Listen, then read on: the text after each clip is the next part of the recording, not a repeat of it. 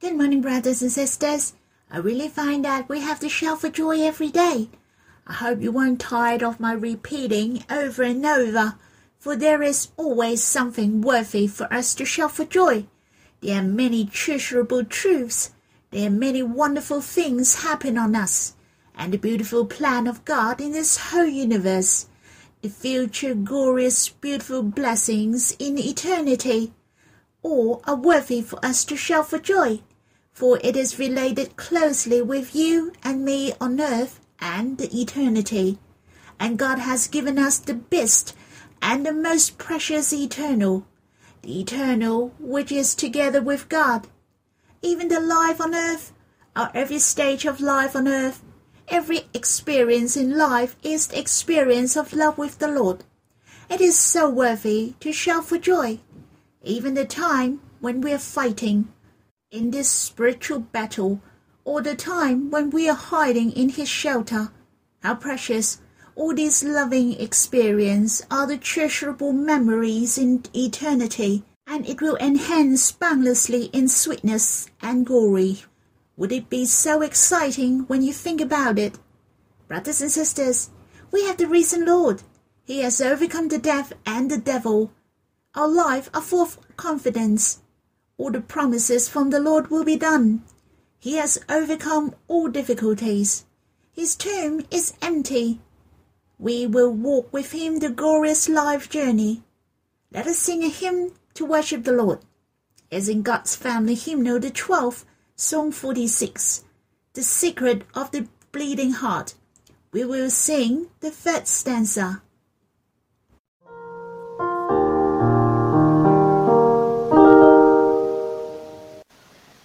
Birds are singing, flowers are blooming, pink petals the path of love, celebrating your glorious rise from the dead, and our love union, the endless spring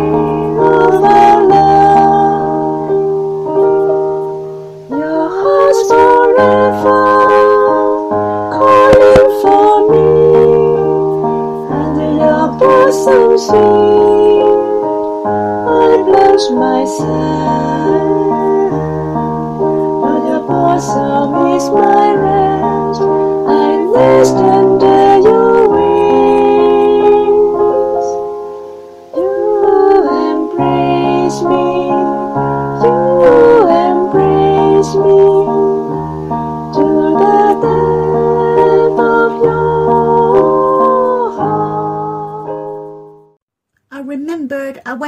wedding ceremony.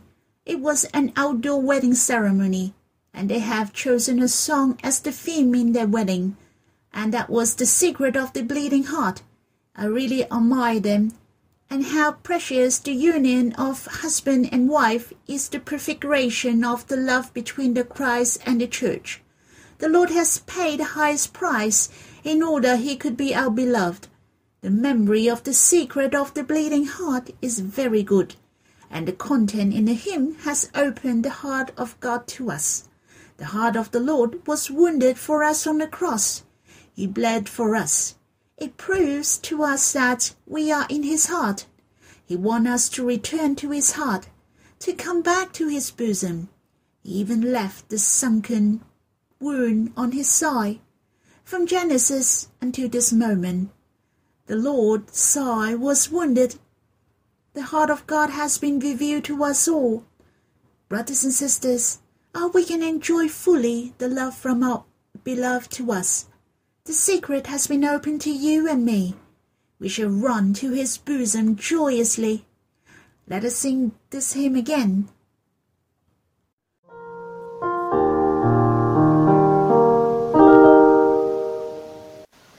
Birds are singing,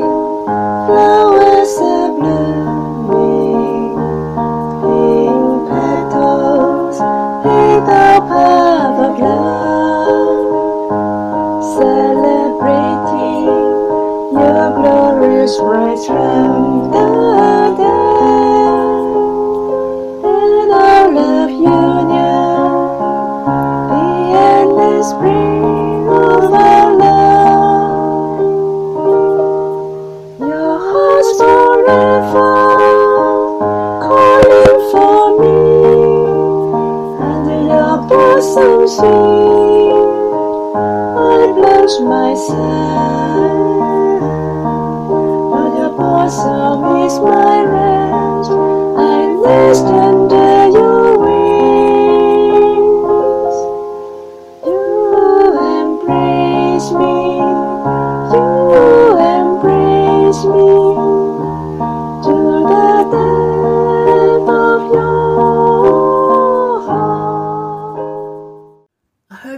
quiet yourself to worship the Lord after singing this song. I will also have a short worshiping here. Lord, how precious you came from heaven to earth and became a man for us forever. You came down to the earth to seek us. You came to pay a high price for us. You purchased us by your blood, to betroth us to be your wife forever. Your heart really longed to be united with us forever. This is the secret in your heart. How precious. Your heart was wounded and was bleeding. You have opened wide your heart and your love to us. O Lord, you have taken away all obstacles between you and us. That's the reason why you pay such a high price to gain us. Thank you for opening this love secret from of old through your bleeding heart. O Lord, let us throw ourselves at your bosom bravely to enjoy fully the love of the beloved. Lord, may you bless us. I would like to share with you the seventh sign in the Gospel according to John. That was Lazarus. He was risen from the death. This sign was really awesome. It was because not only the man was made risen from death, but a man had been died for four days.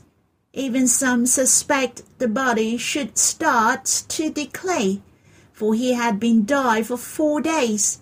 The Lord still could make him alive again. This has shown the Lord is the Lord of life. Talking about Lazarus, we cannot neglect his two sisters. In the New Testament, Lazarus and his two sisters were very close to Jesus. From the Gospel according to John mention, now Jesus loved Martha and her sister and Lazarus. So you can see they didn't just meet Jesus. Now Jesus loved. You can see this was not the first time or second time they met each other.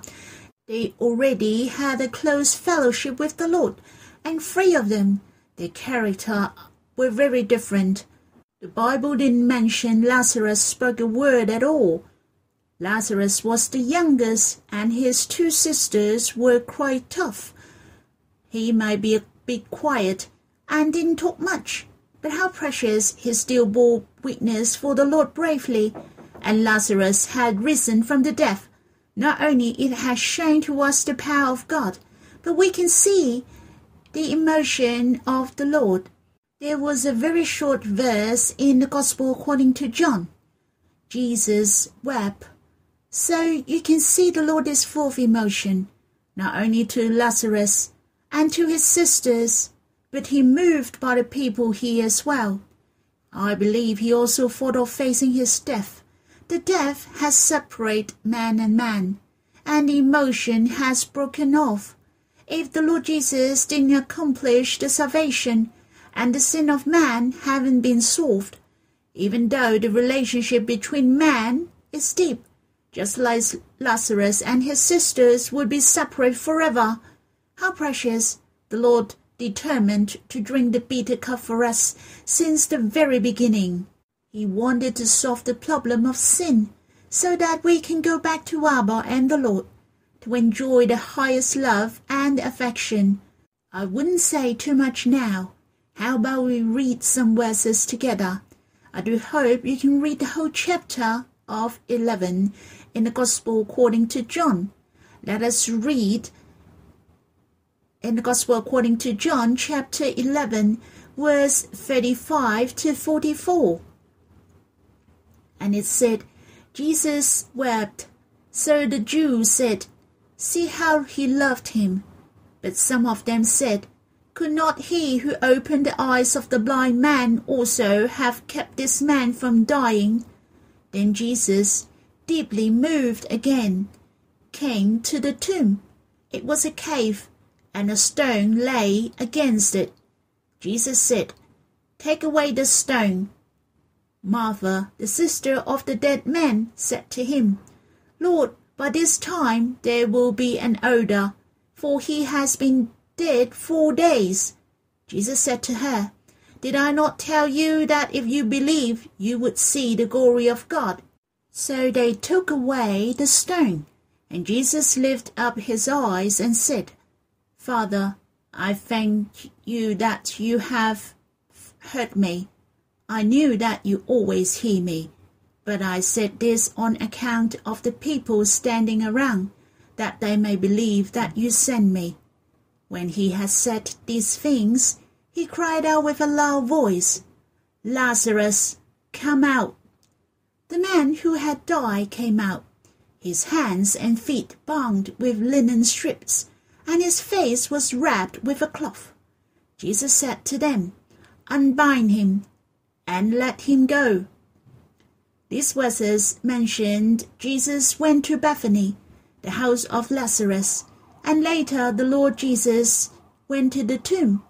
The Lord asked the people took the stone away, the stone which lay against the tomb. The third day after the Lord Jesus died, he was buried in a tomb, and a huge stone was laid against his tomb. Then the sister of Lazarus, Martha, said, By this time there will be an odor, for he has been dead four days. What did she mean? It is useless, for he had died. There will be an odor, and the body has decayed. He wasn't just passed away, there was no hope in his life, for his body has decayed. But how precious! The Lord really has the power of the resurrection. The Lord said a word only, and he did a sign of making a person risen from the dead. But beware of this sign. The Lord lifted up his eyes to the sky and thanked the Father. It was similar when he did the sign of the five loaves and two fish. He gave thanks and broke the bread and then gave to the disciples. John was very thoughtful. He also recorded the Lord lift up his eyes and gave thanks when he did the sign on Lazarus. Seemed John has told us that the Lord was happy to become a man for us, to have a physical body. He died for us and bore our sins and risen from the dead. To bring us hope. This sign did happen. Lazarus in the tomb, whom had dead for four days, he was bouncing out of the tomb, for his hands and feet were bound. I believe he was bouncing out from the tomb. What the Lord said to Martha and Mary was real. I am the resurrection and the life. Whoever believe in me, though he die, yet shall he live. He was not only talking about their brother would rise from death, but also to those who believe in him. They will be risen one day. He was talking about the glorious hope he brought us through his salvation. I'd like to share another area which has impressed me. When I read this chapter, I remember the first sign which the Lord did was in the wedding. Do you remember the sign of water into wine? The most happy moment, but running out of wine. But the Lord did the sign that make this happiness of wedding continued. Our life are also the same. He wants our happiness to last until eternity. What the Lord wants to express that He is the bridegroom, how much He wants to be united with us. And for this sign, yet He likes to end with the funeral. It is full of sorrow and tears, and the appearing of the Lord let Lazarus risen from his death. This family of Lazarus was tearing, but changed into joy. I believe the Spirit of God inspired John with a special purpose, so that we can enjoy the everlasting happiness and united with us. The Lord rises up from death, so that we can have the eternal life. We have loosened our sackcloth and clothed us with gladness. But the Lord must break through the death for us. He must win the victory and accomplish the salvation for us. so that we can free away the bondage of sin, to be risen and enter into the eternal life. How precious it is not by chance at all. The signs in Gospel according to John has expressed to us the heart of the Lord to us.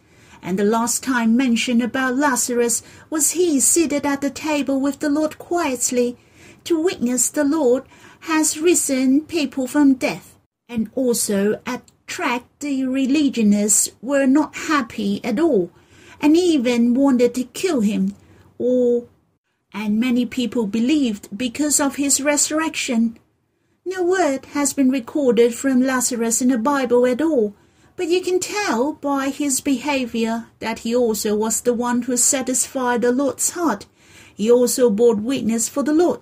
He remained steadfast, even he had to face the danger of accusation. I hope myself and many brothers and sisters can always quiet ourselves before the Lord or we may be as quiet as Lazarus, but the Lord doesn't forget us. We're still loved by the Lord. May the Lord bless us. After reading the Bible, I hope you and I can worship together. I hope after you have finished the Gospel according to John chapter 11, you also can respond to the Lord. O Lord, how precious you are the passionate Lord. You see the sorrow of man. You care about the sorrow of man. You were so eager to die on the cross for us. For this is the only way that can have hope. The love of God can pour upon us.